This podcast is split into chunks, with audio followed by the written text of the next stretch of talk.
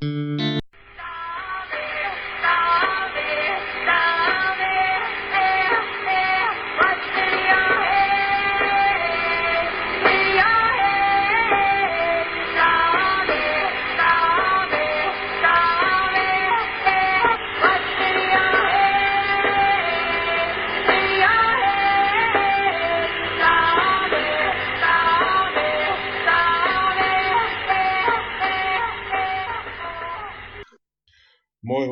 tardes. Esto es Cambia si cambio en Quack FM.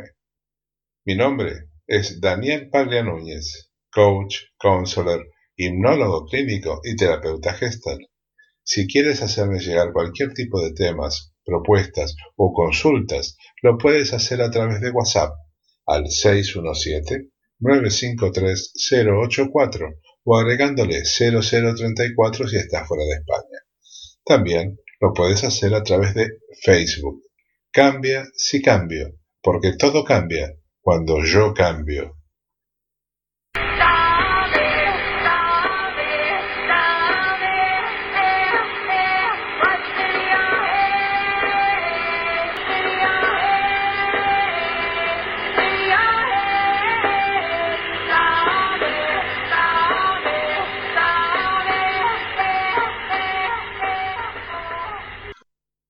Hoy tengo el placer de compartir este programa con Marga Rosende, coruñesa, abogada de profesión, pero su pasión es escribir.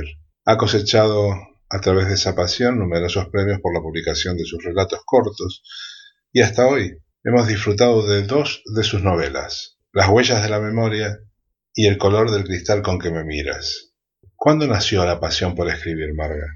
Desde que yo recuerde, escribo, bueno, sé que recuerde, a que tenía ocho años o nueve años, eh, escribía cuentos y me gustaba mucho redactar en el, colegio. Y siempre mm, fue algo que me, que me llenó mucho. Hasta muy avanzado el tiempo no tuve la ilusión por publicar, siempre escribí para mí misma y para mi satisfacción personal. Pero bueno, hubo un momento en el que dije, bueno, voy a dar un saltito más y empecé a presentar algún concurso, estas cosas, porque empiezas a, mm, alguien te lee y te dice, bueno, pues deberías y, a mí me gustó lo que escribiste. Pues nunca esperas que lo que tú haces eh, te sirva a alguien, claro, o le, o le guste a alguien, o por lo menos yo lo pienso así. Y el salto lo di muy tarde, claro. Bueno, tarde no. He leído eh, lo que escribiste sobre los maestros en el colegio. Uf, sí, Dios mío, eso tenía sé, tenía 14, fue en el colegio, sí, sí, tenía 14, efectivamente. Y, mira, fue una ocasión, pues, diferente para, para, para, participar en algo, hacer la relación que hacía siempre, en ese caso en poesía, pero jamás pensé que eso, iba a llegar a algún sitio y, mucho menos recuerdo el día que el profesor lo, dijo en, en, clase. Y os voy a leer la poesía que hizo Margarita, porque me llamaban Margarita Dios mío, qué vergüenza. Y luego mis compañeros me daban sus libros de texto para que yo les dedicase algo. Sí, sí lo, pasé mal realmente. O sea que empezaste desde muy pequeña a firmar y a dedicar libros. Bueno, aquello era como un chiste. Realmente no creo que nadie guarde aquel libro de latín o tal, que era la clase de aquel día y bueno, fue como un chiste. No les hizo gracia que yo hubiese, que yo hubiese escrito algo. Yo no lo dije. O sea que, que yo me presenté sin, sin más. Sí. ¿Tu novela favorita es El nombre de la rosa de Humberto Eco? Sí, esa es mi, seguro, seguro, seguro, es mi historia favorita. ¿Por qué? Me costó eh, leerla mucho. Eh, em, pasar de las primeras diez páginas del nombre de la rosa es un reto. Eh, a mí me gusta mucho leer. Y yo empezaba y a las tres hojas volví otra vez para atrás y otra vez y otra vez. Y eran tantas las veces que estaba un poco desesperada. Y una Semana Santa dije, se acabó, hasta aquí llegué, a mí me gusta terminar los libros. Y me puse, y cuando pasé ese, esa, no sé, ese, ese, muro ¿no? que, que, estaba ahí, porque claro, es muy descriptivo el principio de ese libro y es muy denso. y, y, cuando, cuando pasé, como digo, ese muro, pues empecé a disfrutar de una historia que tiene todo lo que a mí me gusta. Tiene la parte de aventura, el medievo, que es una época que me gusta muchísimo, em, la arquitectura medieval con monasterios, abadías, eh, em, los ritos incluso, ¿no? todo lo que pasaba en la Edad Media entre las clases sociales. Eh, me gusta cómo están definidos los personajes, me gustan las descripciones. Y es un libro que curiosamente intento leer todas las semanas antes y sé lo que va a pasar, pero siempre me sorprende, ah, pues, pues es verdad que pasaba esto, pero, pero parece que, que, es como si no lo hubiera leído nunca. Me fascina, la verdad es que me gusta muchísimo. Sin duda es mi favorito. ¿Y cómo relacionas todos estos gustos que tú tienes por las aventuras, las abadías, los ritos, con tu profesión de abogada? De ninguna manera. Yo, yo no soy abogada por, por mm, vocación, por decirlo de alguna manera. Soy casi abogada por, por obligación, porque las circunstancias me llevaron allí.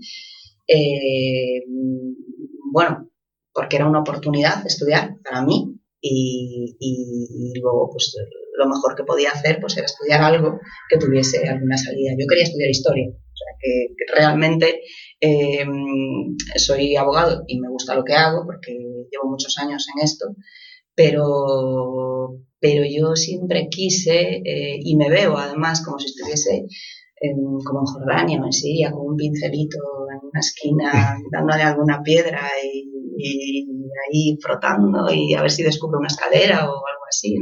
Me gusta mucho la arqueología y me gusta mucho la arquitectura, sí, mucho. La arquitectura en, el arte, ¿no? La arquitectura contemporánea, que no es que la esté despreciando, pero me gusta lo que es, pues como digo, las iglesias, las catedrales, me gusta mucho, me gusta mucho eso, las abadías. ¿Y la simbología? Sí, bueno, a mí, por ejemplo, la simbología que más me interesa, por ejemplo, en la, arquitectura es, es, la templaria, seguramente, ¿no? Eh, entrar en lugares que te que ya solo por donde estén ubicados, porque los templarios no elegían al azar. nada, entonces eh, es muy sorprendente entrar en lugares eh, que están tan cerca de nosotros y que tienen algo específico, algo octogonal, algo... Eh, algo mágico. Sí. Prácticamente. sí, sí, sí, sí, sí, me llama mucho la atención. Sí, sí, están, están muy cerca de nosotros. O sea, mm, en sitios donde hay corrientes telúricas, de, porque pasa el agua, el viento, el, no sé, ahí el bosque está muy cerca, todas estas cosas que ellos elegían y me gusta mucho bueno, pues esa, esa simbología también. ¿Por qué dices que utilizas personajes masculinos para que no se te relacione a ti con la historia de esos personajes? Mm, porque eh, los dos personajes, em, tanto el del primer libro, Alex Sartelli, eh, que es un italiano, y, en este caso Sebastián Escudero, que es un toledano, tienen una edad muy parecida a la mía. Eh, y yo hablo de cosas en mis libros de, cosas de diario. Me gusta mucho lo común, lo cotidiano, las relaciones eh, de padres a hijos, de, pareja, eh, no sé, hablar de, eh, del amor, del respeto, del tiempo, la honestidad, bueno, de, muchas cosas comunes que nos pueden pasar a cualquiera o valores que quisiéramos todos ver en alguien cercano, incluso en nosotros mismos. Entonces eh, me parecía que era muy fácil eh, que la gente me identificase de alguna manera con los personajes. Y de hecho me lo dicen muy a menudo. Eh, en, la, primera novela me decían, ¿qué tiene que ver Alex contigo? No, es como tú, o sea, es un poco la representación de, Alex en una novela. lo puse italiano, lo puse varón, me lo llevé a otra época, o sea, que es que que hice todo lo posible para que no se pareciese a mí. Es cierto que en lo que escribe siempre hay algo de uno, pero también es verdad que no es nada, no, no, no tiene nada personal, no es biográfico lo que yo escribí en ninguna de las dos novelas. Y con, con este segundo personaje me pasa lo mismo. Lo puse en Toledo para apartarlo un poco y lo puse también varón por esa razón. Pero en la próxima va a ser una mujer. Eso ya está pensado. O sea, quizá tienes otro en, lo tengo en la cabeza, tengo en la cabeza algo, sí. Este último es más de relatos y el siguiente tengo en la cabeza que será una novela. Cuando te pones a escribir, dices que no eres una escritora, digamos, de, oficio, como dicen algunos, ¿no? De, de, 9 a 14, de, 14, de 16 a 20, sino que necesitas reelaborar, ponerte, lograr inspirarte para poder escribir y empezar y que envidia justamente esos escritores que dicen, bueno, es como que la tienen contratada, ¿no? Ya me gustaría a mí sentarme a las nueve, acabar a las dos y, ponerme por la tarde. Eh, y sinceramente, si tuviese que hacer eso, no sé cómo hacerlo tampoco. Es que em, eh, yo tengo un trabajo y, digamos que la parte de escritora la hago al margen de mi trabajo. Entonces, mm, tener la idea eh, es costoso y plasmarla también es difícil, hasta que plasmas lo que tú quieres. En el caso del último libro, que hay 13 historias más un hilo conductor, son 14 ideas diferentes. Entonces, eh, cuando tu tiempo libre pasa por los domingos, eh, pues por mucho que tú intentes sentarte el domingo por la mañana y que te venga la idea que tú quieres que venga, no es fácil y, a veces eh, lo que viene escribes, no te gusta nada, yo soy mucho de borrar, romper. antes, antes rompía, Ahora ya he aprendido que es bueno tener todos los borradores y, me encantaría saber cómo hacen los escritores profesionales que, que, es que además lo dicen, que, son así metódicos y mm, oí a alguien que decía que así era Vargas Llosa, quería saber cómo, cómo es eso, cómo... Claro, es incomparable, ¿no? es un escritor con un fondo ya enorme y, y seguramente pues, pues las ideas le vendrán es su único trabajo, por decirlo de alguna manera. bueno, en realidad es más parecida a Sábato, que toda la vida dijo, escribo, pero es más lo que tiro que lo que, lo que escribo. Pues, pues, pues seguramente, claro. Yo... Y sin embargo, ambos son de una prolífica producción, ¿no? Exacto, sí. Yo no soy nada metódica en eso. Y, me he visto escribiendo a las 2 de la mañana y, y parando el coche en, en la autopista pescando ideas.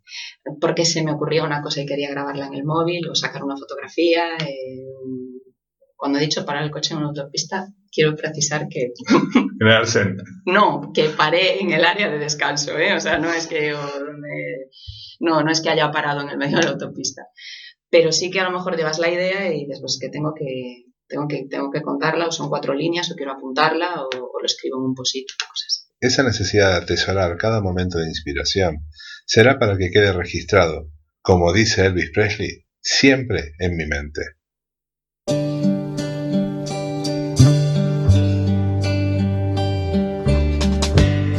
Maybe I didn't treat you quite as good as I should have. Love you quite as often as I could have. Little things I should have said and done. I just never took the time.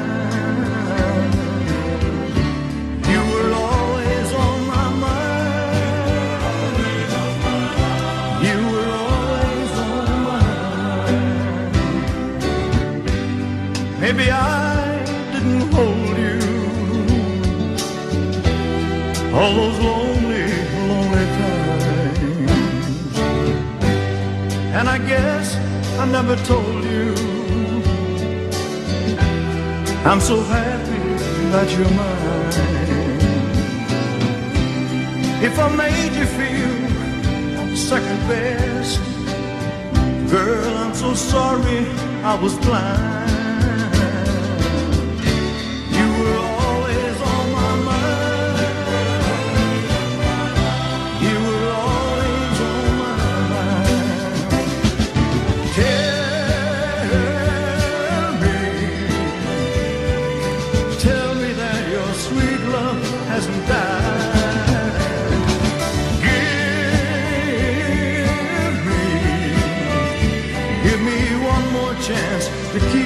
satisfied,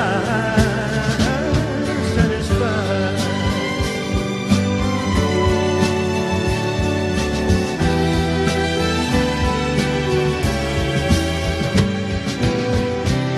Little things I should have said or done, I just never.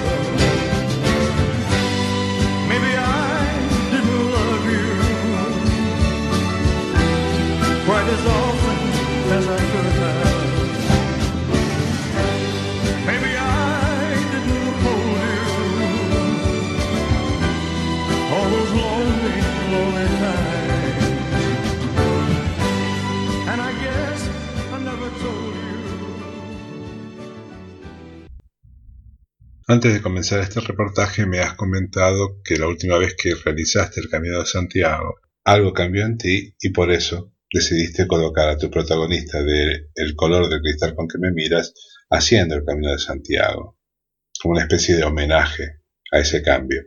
¿Cuántas veces lo hiciste el Camino de Santiago y qué es lo que cambió en ti esta última vez? Otros tres caminos diferentes. Y, bueno, yo soy bastante escéptica en esto de que el camino te cambia la vida. Es verdad que conoces gente muy distinta, que te aporta muchas cosas. Eh, y es cierto que tienes una paz cuando lo terminas, eh, que es para mí inigualable a otras situaciones. Cuando vuelves, pues estás en como una especie de éxtasis durante unos días. Pero efectivamente, es unos días. Cuando vuelves a tu vida normal, eh, pues, pues efectivamente, has vuelto a la normalidad. En este camino no fue así. Yo mm, volví, volví con una paz, una tranquilidad eh, que conservo todavía en su mayoría y le estoy muy agradecida. Yo a los otros caminos eh, fui físicamente muy bien preparada, muy, muy bien preparada, y mentalmente fatal, porque, bueno, pues vas con tus problemas de, los que lleves de trabajo, personal, llevas la cabeza hecha en bombo. Eh, y este camino fui todo lo contrario. Fui físicamente por los suelos y mentalmente no me importaba nada. Eh, bueno, la situación eh, pues, de trabajo pues, había cambiado, nos había absorbido otra empresa. Eh, pues bueno, a lo mejor la situación personal tampoco era demasiado buena. Eh, y de salud había sido un año pésimo, que luego acabó muy bien, pero había tenido bastantes contratiempos. Y sobre todo unos meses antes se produjo una situación que ya era irreparable, que es que había fallecido mi madre. Entonces yo cuando fui a este camino me resbalaba todo, no me importaba absolutamente nada. Y me ayudó muchísimo, me ayudó muchísimo Em, esa mentalidad eh, para otras cosas que pasaron durante ese camino. Fue muy duro físicamente, yo sufrí, eh, pasé hambre, o sea, fueron cosas que no me habían pasado con los otros caminos. ¿Has vivido el verdadero camino? Sí, tuve mm, mm, compañeros que, no sé, me dieron de comer lo poco que tenían en aquel momento cuando estábamos muertos de hambre y, de sed, ¿no? Por ejemplo, que yo recuerdo. Eh, recuerdo también em, que recibí una llamada cambiándome de puesto de trabajo. Yo sé que si eso me hubiera pasado meses antes, eh, a lo mejor decía, lo dejo aquí. Y me pasó también una cosa, que es que recibí una llamada comunicándome que, había ganado un premio de relatos. Y eso fue lo que me llevó, eh, esa llamada, a intentar publicar a la vuelta del camino. Entonces estoy muy agradecida a ese camino. Yo creo que le debía algo. Y me parece que ponerlo en una historia eh, de alguna manera, pues eh, no es que esté pagando mi deuda, es que le estoy agradeciendo lo que hizo por mí. En las dos novelas me da la sensación que haces que los viajes sean una forma iniciática para los protagonistas. Bueno, yo creo que, la diferencia entre ellos es que eh, Alex, el, protagonista de las Huellas de la Memoria, en, lo que hace lo hace como un reto. Y, y él lo hace porque sabe que su vida mm, tiene una limitación muy clara temporal. Em,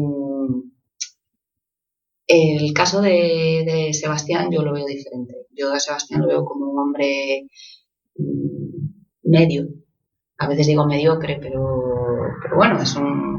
Sí, es una palabra que, usas. Sí, lo uso porque además es curioso porque me lo dicen, eh, y esto lo, digo yo también, las mujeres me dicen que es mediocre y los hombres me dicen que es común. Entonces me sorprende mucho esa diversidad de opiniones para, para, para un personaje que además yo quiero mucho, Sebastián, porque hace cosas que haríamos cualquiera, por los demás, por no quedar mal, por, em, por no hacer sufrir a terceros. ¿no? Entonces yo creo que eh, ese viaje que hace a través del camino mm, no es como Alex, que sabe a lo que iba. Eh, yo creo que en el caso de Sebastián no sabe a lo que va, no, sabe ni, ni, por supuesto no sabe lo que le espera, pero ni siquiera sabe por qué empieza. Sabe que mm, la vida le lleva por ahí, pero no sabe por qué empieza. Sin embargo, Alex Artelli lo hace porque quiere cerrar un círculo consigo mismo. En los peces no tiene memoria me dio la sensación de estar leyendo un alegato de cómo se está comportando parte de esta sociedad. Claro, incluso a ellos mismos. Yo digo, yo creo recordar, porque esto ya hace años, que fue una publicación en, en uno de estos concursos de relatos de verano, ¿no?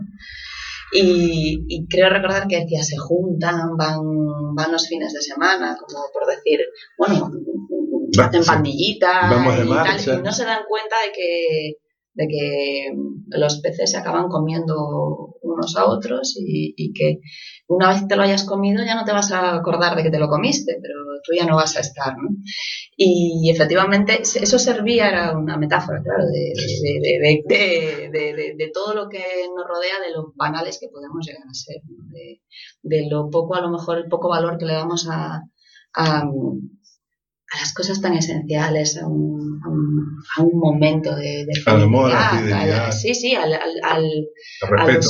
sí, y a disfrutar un, un, rato con alguien sin estar, pues no sé, envidiando su situación o, o, mirando el reloj para irte a otro sitio, no sé, es un poco, eh, pues yo quería reflejar un poco esa gente así que parece que está siempre mirándote por encima del hombro, ¿no? Y que son tan se ven tan bonitos a sí mismos, ¿no? Se, se vanaglorian tanto y hacen tantas cosas juntos y al, final es igual, porque siempre viene uno grande, se lo come y como no tienen memoria los peces, pues, pues eh, se olvidó de que se lo comió.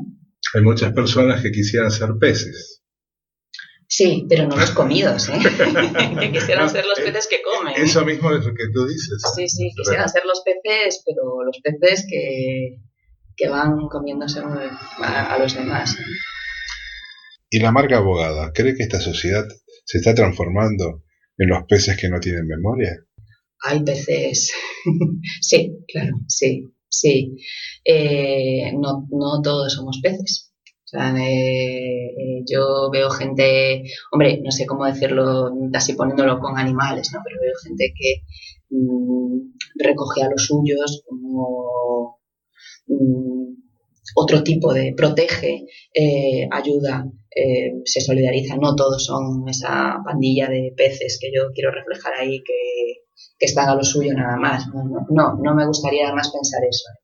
Yo creo que ya cuando tienes una edad ya conoces a unos y conoces a los otros. Ahí, y sabes que, que, incluso hay gente que está siempre, o sea, hay gente, hay gente que, que, es buena por naturaleza y, llegan a considerarla tonta, ¿no? De lo bueno que puedes llegar a ser uno.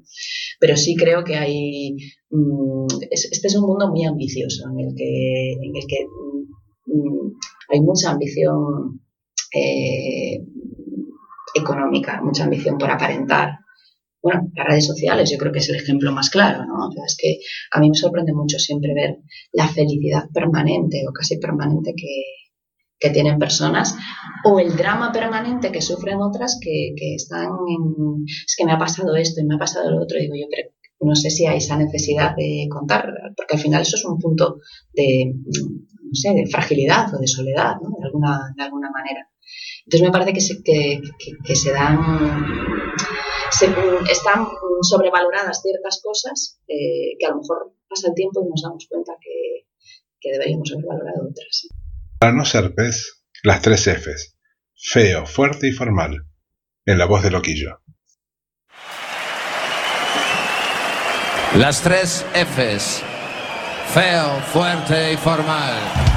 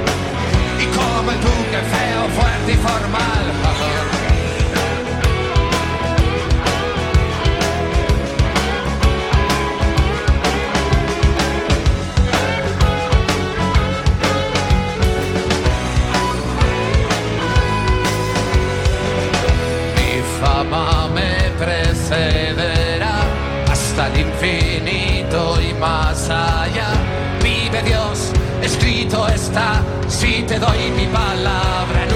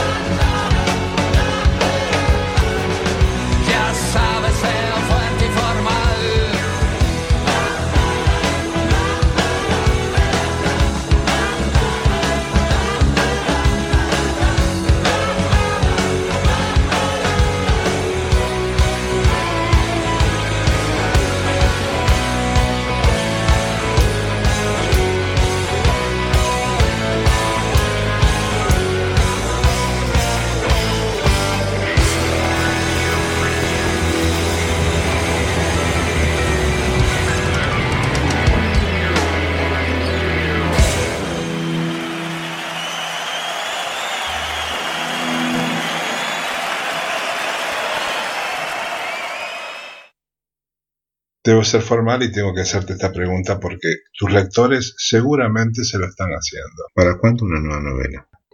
Bueno, yo ahora la tengo en la cabeza nada más. Eh, si quiero escribir una novela. ¿Qué puedes adelantarnos? No voy a decir mucho, porque me gustaría que fuera una novela con muchos personajes y, que contase algo en, en muy poco espacio de tiempo. Si puede ser en menos de un día, aunque se contase.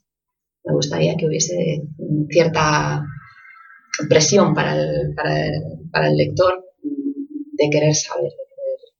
Y probablemente tenga que ver también con, las cosas cotidianas. De ahí yo no me voy a salir. del, día a día. Sí, y del carácter de las personas. Mis personajes, mm, si te fijas, nunca o casi nunca están descritos eh, físicamente. Entonces el lector se hace una idea. Puede ser cualquiera. Sí, se hace una idea física de a través de cómo ellos son, de cómo se comportan, de cómo em, actúan, de cómo piensan. Y, eso es lo que de verdad me gusta. Dejas que el lector le deforma la imagen del personaje. Sí, sí, sí. Y que se haga la imagen que quiera. Yo no, no soy quien. O sea, realmente al final tiene un nombre, el personaje, pero para cada uno será de una manera distinta. Y eso un poco tiene que ver con el título del, libro. Al final es así, un poco al protagonista eh, en cada capítulo, en cada, en cada, relato, pues eh, las personas que están en ese relato lo miran con un color de un cristal. Es una metáfora también decir cómo, cómo lo ven ellos. Pero al final, cuando uno se lo lee, el lector va a verlo con su propio color de cristal va, a verlo de una manera muy particular y, de modos muy diferentes. Marga, ¿cómo podrías definir tus sentimientos al escribir? Pues eh, yo la verdad siento mucha libertad, eh, mucha tranquilidad y seguramente son los momentos en los que mm, estoy como, no sé cómo decir, como que me dejo llevar, como que estoy... Es tu válvula de escape. Sí, es mi vida paralela. Siempre lo digo, ¿eh? es una especie de de vía que va por otro lado y, y, que, bueno, el que ahora se publique es, mm, es algo mm, que va, insisto, en los libros, pero mm, antes no se publicaba y también era un poco la vida paralela, el, poder, poder escribir algo, el poder contar cosas, eh, aunque solo fuese para mí. ¿Escribías para ti mismo? Em, yo durante un tiempo escribía solo para mí, pero yo creo que escribía para mí eh, por pudor o porque, piensas que lo que escribes no tiene ningún interés para, otros. Yo no escribía un diario, escribía cosas, escribía, redactaba y piensas que, lo que tú escribes, ¿qué, le puede importar a los demás? Y mucho menos que le puede aportar. Eso no, para nada. Ahora mismo escribo por satisfacción personal, porque decir otra cosa en el mundo literario, salvo para tres o cuatro, es muy difícil. Es, muy difícil. Estoy contenta por poder llegar a publicar. Doy las gracias a mi editorial, que es una editorial local, y es complicado también. Entonces, pues Espacio Cultura Editores pues, ha hecho un trabajo que, bueno, también es lanzarse al vacío con alguien que, no, conoces, ¿no? Y es invertir tu dinero y no saber lo que va a pasar. Pero bueno, yo escribo por satisfacción personal y he descubierto la satisfacción enorme que te da que alguien te mande un mensaje o te diga, mm, me gustó mucho, le gustó mucho a tal persona, fíjate, ahora con el segundo, pues es que eh, me preguntaba mucha gente, ¿cuándo vas a hacer el segundo? Porque el primero me gustó, o, fíjate, lo leyó eh, fulanito, me dijo que le recordó aquello que le había pasado, la gente mm, te cuenta miles de cosas y esa es la siguiente satisfacción. Es, a dónde llega y lo que te. el feedback. Y en esos momentos en que se te acercan los lectores y te dicen, me identifiqué con los personajes, me ha gustado mucho lo que he escrito, ¿qué es lo que sientes, María, en esos momentos? Uf. Mm, yo ahí me siento muy vanidosa, la verdad es, es verdad. Dices, pues lo hice yo, me gustó, pues qué bien, te satisface mucho no te voy a engañar, o sea, si dijese, va, me da igual, no, no me da igual. Y me gusta que me digan la verdad, si me dicen, pues me gustó más esto, me hubiera gustado que fuese de otra manera, porque hay gente que también lo dice, me hubiera gustado que terminase de otro modo. Bueno, si lo hubieras escrito tú, pues me parece perfecto, claro, claro, pero esto, claro, eh, eh, no, me hubiera gustado que en vez de ser eh, que le pasase esto, pues le, hubiera pasado este modo. O por qué no acaban esta pareja, o, por qué le pasa esto con su padre. Estuvo, ¿no? Pues porque es mi historia, es la que yo quería contar, ¿no? Y entonces, pues te, sí, sí, sí, el, lector es, yo es algo que estoy descubriendo, es increíble, porque yo jamás me atrevía a decirle a nadie... Eh, ¿Por, qué no, ¿Por qué no mató en el primer capítulo? Sí, yo, yo nunca me atrevía a decirle a nadie, ni, creo que, que, ahora me atreviese a decirle a nadie, ya, usted terminó este libro y debería haber puesto otra cosa, porque vamos, es que no me gusta nada, esto tenía que ser como mucho más feliz o mucho más dramático o lo que fuese. Y sin embargo la gente en la confianza, pues, pues te, lo dice. sí, sí, sí, sí, sí, sí, o te dicen. Yo la mayor satisfacción que me llevé en el primer libro eh, fue una persona que me mandó un mensaje y me dijo, se lo ha leído mi hermana, que tiene una enfermedad determinada, y le di un subidón. Yo era una persona que hacía años con la que no hablaba y, y jamás pensé que pudiese aportarle a alguien algo de satisfacción, al margen de leerlo, que es una satisfacción. ¿eh? Sí, sí. Que fuera una parte paralelo. Sí, sí, ya, eso ya, vamos, eso ya es, bueno, pues mira, sirve para algo. Que, que, que, ya digo, la lectura ya sirve para meterte en otro mundo. Pero en este caso te dijeron, me cambió la vida.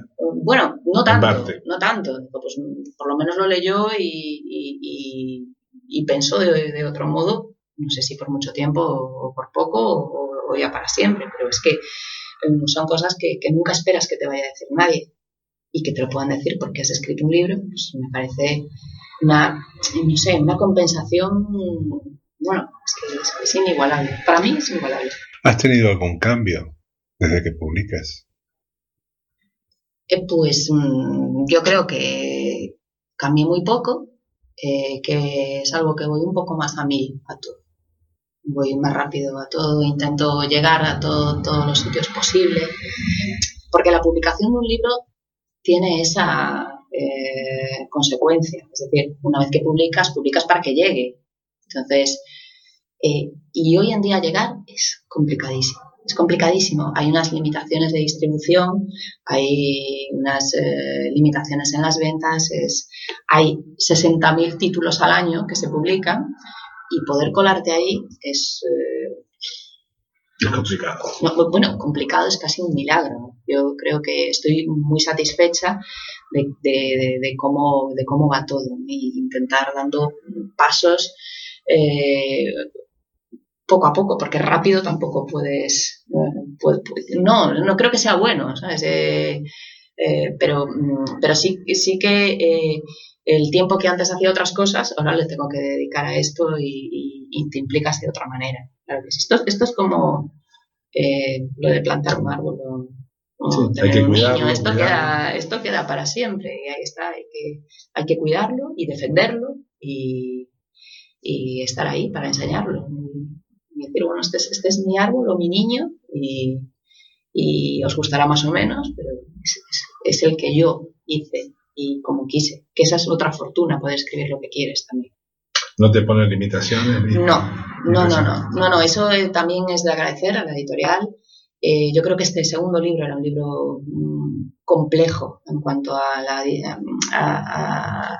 digamos, a la distribución ¿no? Del, no, no, no, del libro y venta, sino que me refiero dentro del formato del libro, porque eh, tiene un hilo conductor que habla de las tres catedrales por las que pasa el camino primitivo, eh, y luego tiene las trece etapas en las cuales hay una parte pequeñita de las etapas, al principio y al final, y el relato concreto de algo que le ha sucedido a Sebastián a lo largo de su vida, eh, un hecho puntual que recuerda en cada etapa y que le ha marcado.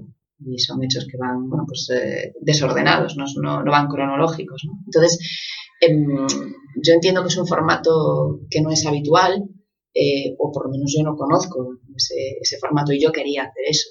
Entonces, mm, que me lo mm, permitan mm, y que me apoyen publicándolo, pues me parece que es un paso al frente eh, que no tienen todos. no, tuviste que enfrentarte al hecho de que venga el, corrector y te diga, eh, Marga, este, este, este fragmento hay que corregirlo, cambiarlo, o la idea. Es que verás, eh, el corrector también soy yo. Son, esto es pequeño, entonces yo, esto es como un poco yo me lo guiso, yo me lo como.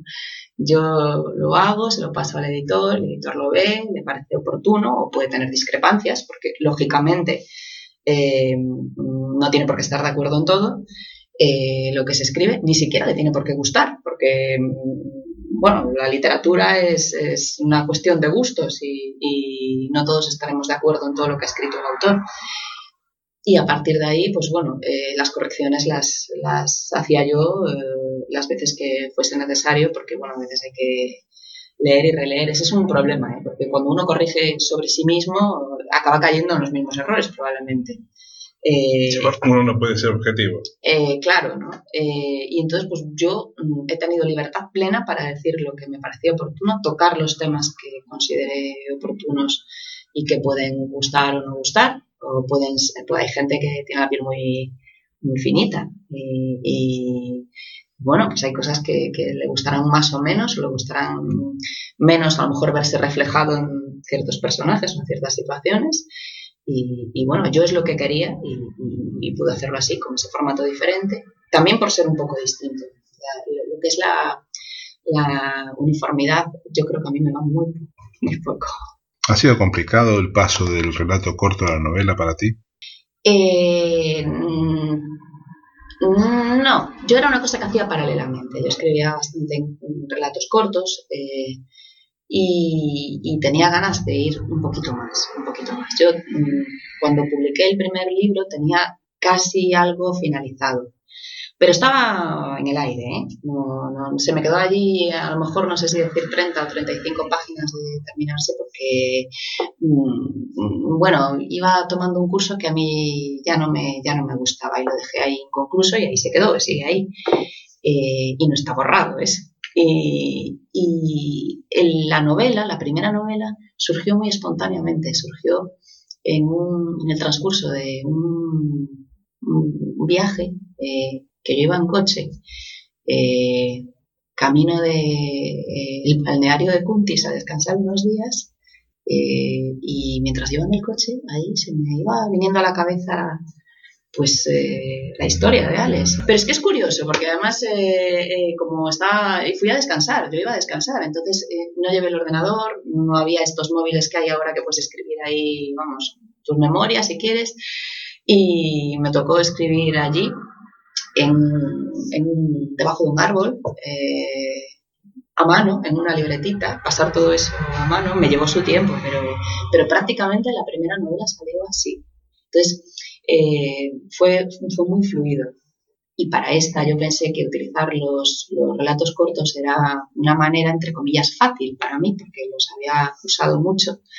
Y qué gran error pensar eso, porque cuando, cuando tú haces un relato, porque te, te dicen que tiene, tiene que tener eh, 500 eh, palabras y tiene que hablar de trenes, pues tú hablas de trenes y, y te salen mil y lo vas acortando, te salen 300 y lo vas subiendo. Pero cuando no sabes de qué vas a hablar y no tienes límite de palabras, y además no puedes poner 500 porque son relatos cortos, pero un poquito más amplios. ¿no? Entonces, y tienen que estar unidos unos con otros. Tienen que tener alguna. Son, todos se pueden leer independientes, pero al final todos confluyen en algo, que es eh, una historia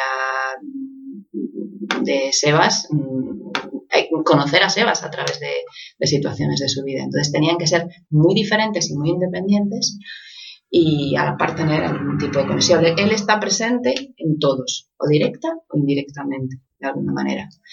Y no todos están en la misma época, unos son 30 años más para atrás, otros son muy recientes, eh, otros son como quien dice anteayer, otros mmm, no está él porque se narra algo que a él han contado, entonces, eh, bueno, mmm, ese fue realmente la dificultad de, este libro.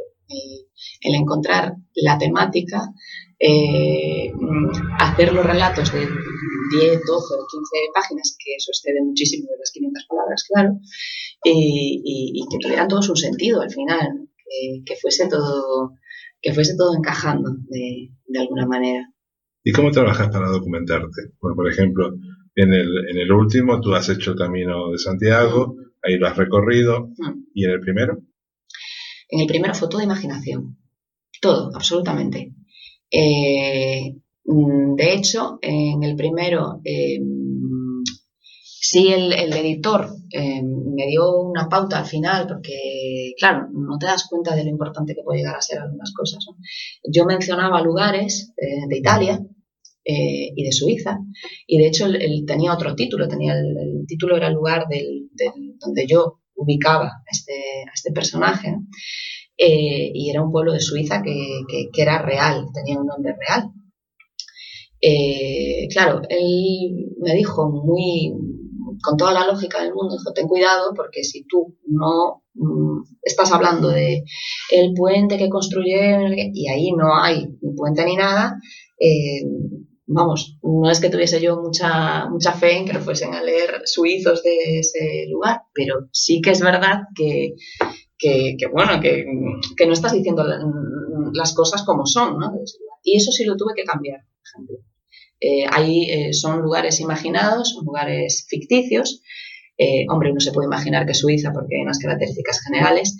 Sí que es cierto las carreteras por las que pasa porque llega a pueblos determinados y yo creo recordar que las únicas cosas que menciono, que creo que son Siena y Trieste, también tenían unas características muy, muy leves, porque digamos no mencionaba nada en concreto de, que, pudiese dar lugar a, error. Este no es así, este ya el último libro es diferente.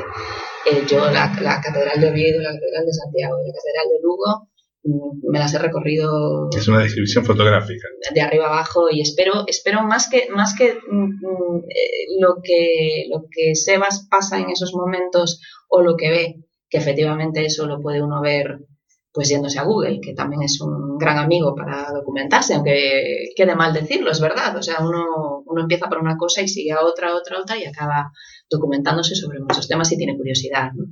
Eh, yo lo que quiero es que si alguien va a la Catedral de Oviedo sienta lo mismo eh, ambientalmente que puede sentir alguien eh, viendo la, Cámara Santa, por ejemplo en Lugo eh, poniéndose allí viendo el coro de Moure. Es que, es que son casi más sensaciones que la visión física. Pero es cierto que la silla que va a haber en el coro es aquella, la que yo le estoy diciendo. Eh, la, que tiene que, la, que tiene que circular hasta la 12 para llegar a esa o es verdad que los apóstoles están situados de tal manera en la Catedral de, Oviedo, o el pasillo que uno recorre en la Catedral de Santiago para entrar a darle el abrazo al apóstol, pues va en esta dirección, tiene esta distancia con el lateral, es, así, o sea, hay que ser un poco estudioso de ciertas, de, ciertas cosas para no, no equivocarse. Documentarse sobre otras cuestiones como son temas comunes y de diario, ahí casi casi uno se documenta escuchando y, viviendo. Y sí, casi es, hombre, cosas que, que he tenido que ver, ahí son cosas más pequeñas a lo mejor que, que no se le dan eh, tanta importancia, pues eh, sí que tuve que visionar muchas veces un anuncio de un juguete muchas veces. Eh, es verdad que hay un, uno de los relatos en los que se habla de una obra de arte en concreto, es eh, el entierro del señor Orgaz, que está en, Toledo, y ese, pues, em, yo lo conocía, pero lo estudié muy a fondo. Y tampoco mi, misión en los libros es, eh, no sé cómo explicarlo, dar una, dar demasiada información al que lo lee. Yo creo que eso es, es darle más hechos a las cosas que le pasa al personaje que a los datos geográficos. Sí, que el, lector tiene que ser curioso. Entonces, si quiere saber más, ya irá. Yo le doy la pista y le digo que hay esto. Mm, pero él sí tiene curiosidad. Yo puedo decirle que en el cuadro, la obra del Greco, no el cuadro, del Greco, ahí sale el niño, es el hijo del Greco. Pero si tiene curiosidad, va a ir a mirarlo. Yo no le, no le quiero explicar minuciosamente cada cosa, sino darle la, la pista. Desde tu experiencia, ¿Le dirías a las personas que tienen la ambición por escribir que se animen? Sí, es que no lo deben dejar dentro de eso. Yo creo que es una eh, posibilidad de darte eh, otra vida a ti mismo. Igual que cuando lees te metes en otra vida, cuando escribes también. también. Sí que le recomiendo que lean mucho, porque mm, yo sí creo que para poder escribir hay que leer mucho y seguramente tener una mente muy abierta. eh, leer de muchas eh, cosas y de muchas cosas distintas. No, no centrarte en un solo tema porque eso te va a reducir tus posibilidades incluso de, las ideas. ¿no? Mm, pero mm, es, es, bueno saber tener, conocer diferentes estilos, saber por qué alguien escribía de esta manera y, y por qué a ti no te va, o porque tú prefieres ser más directo y otro prefiere irse por las ramas y, escribir 300 hojas cuando tú lo resumes en 20. ¿no?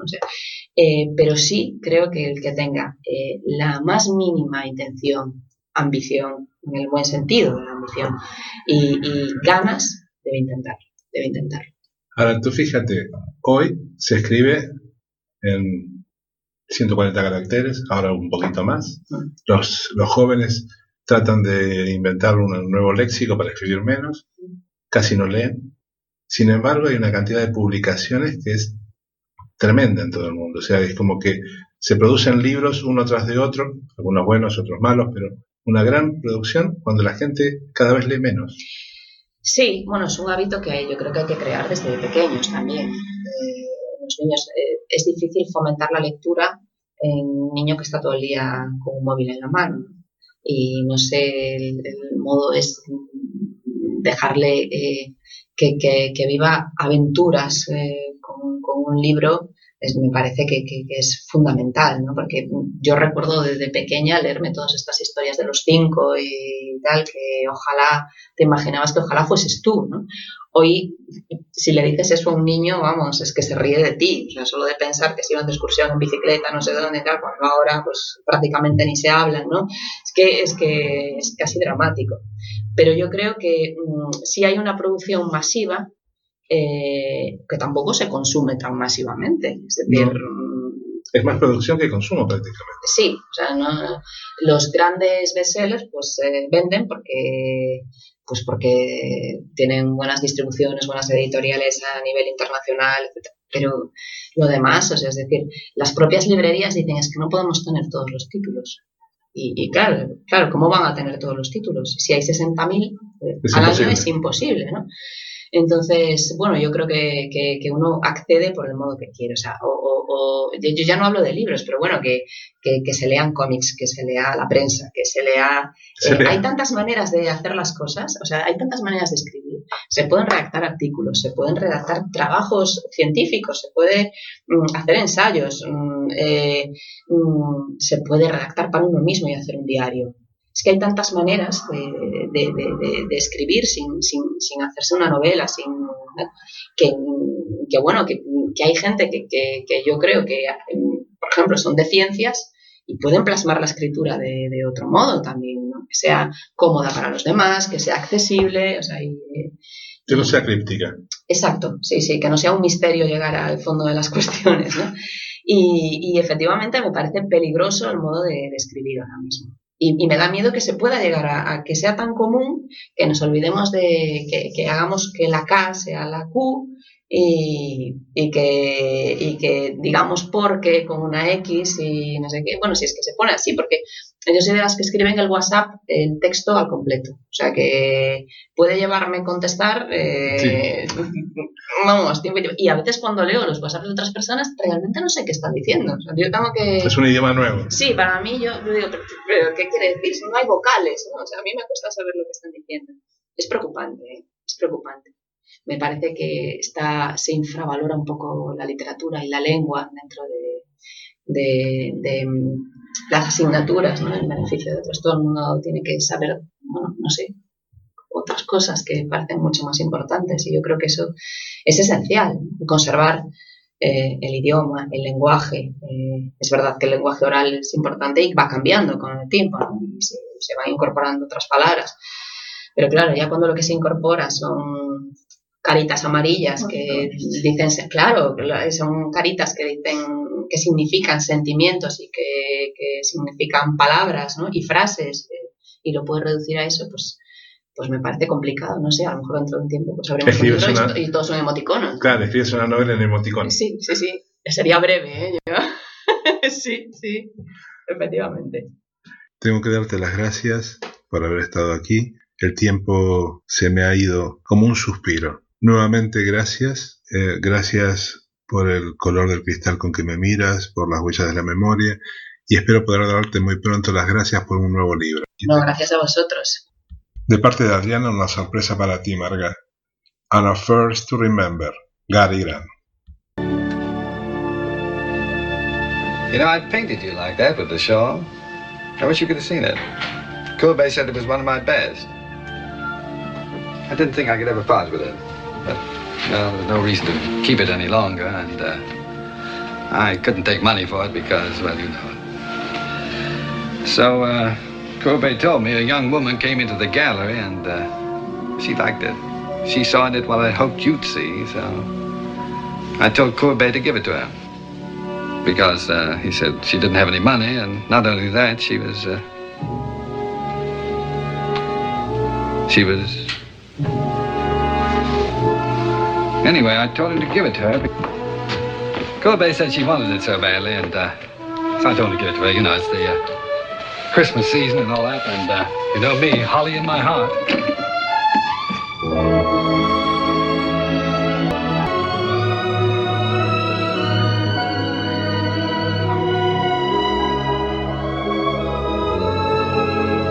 Darling, don't look at me like that.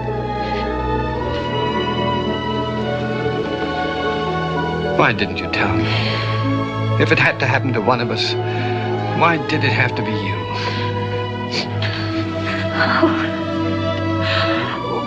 It was nobody's fault but my own.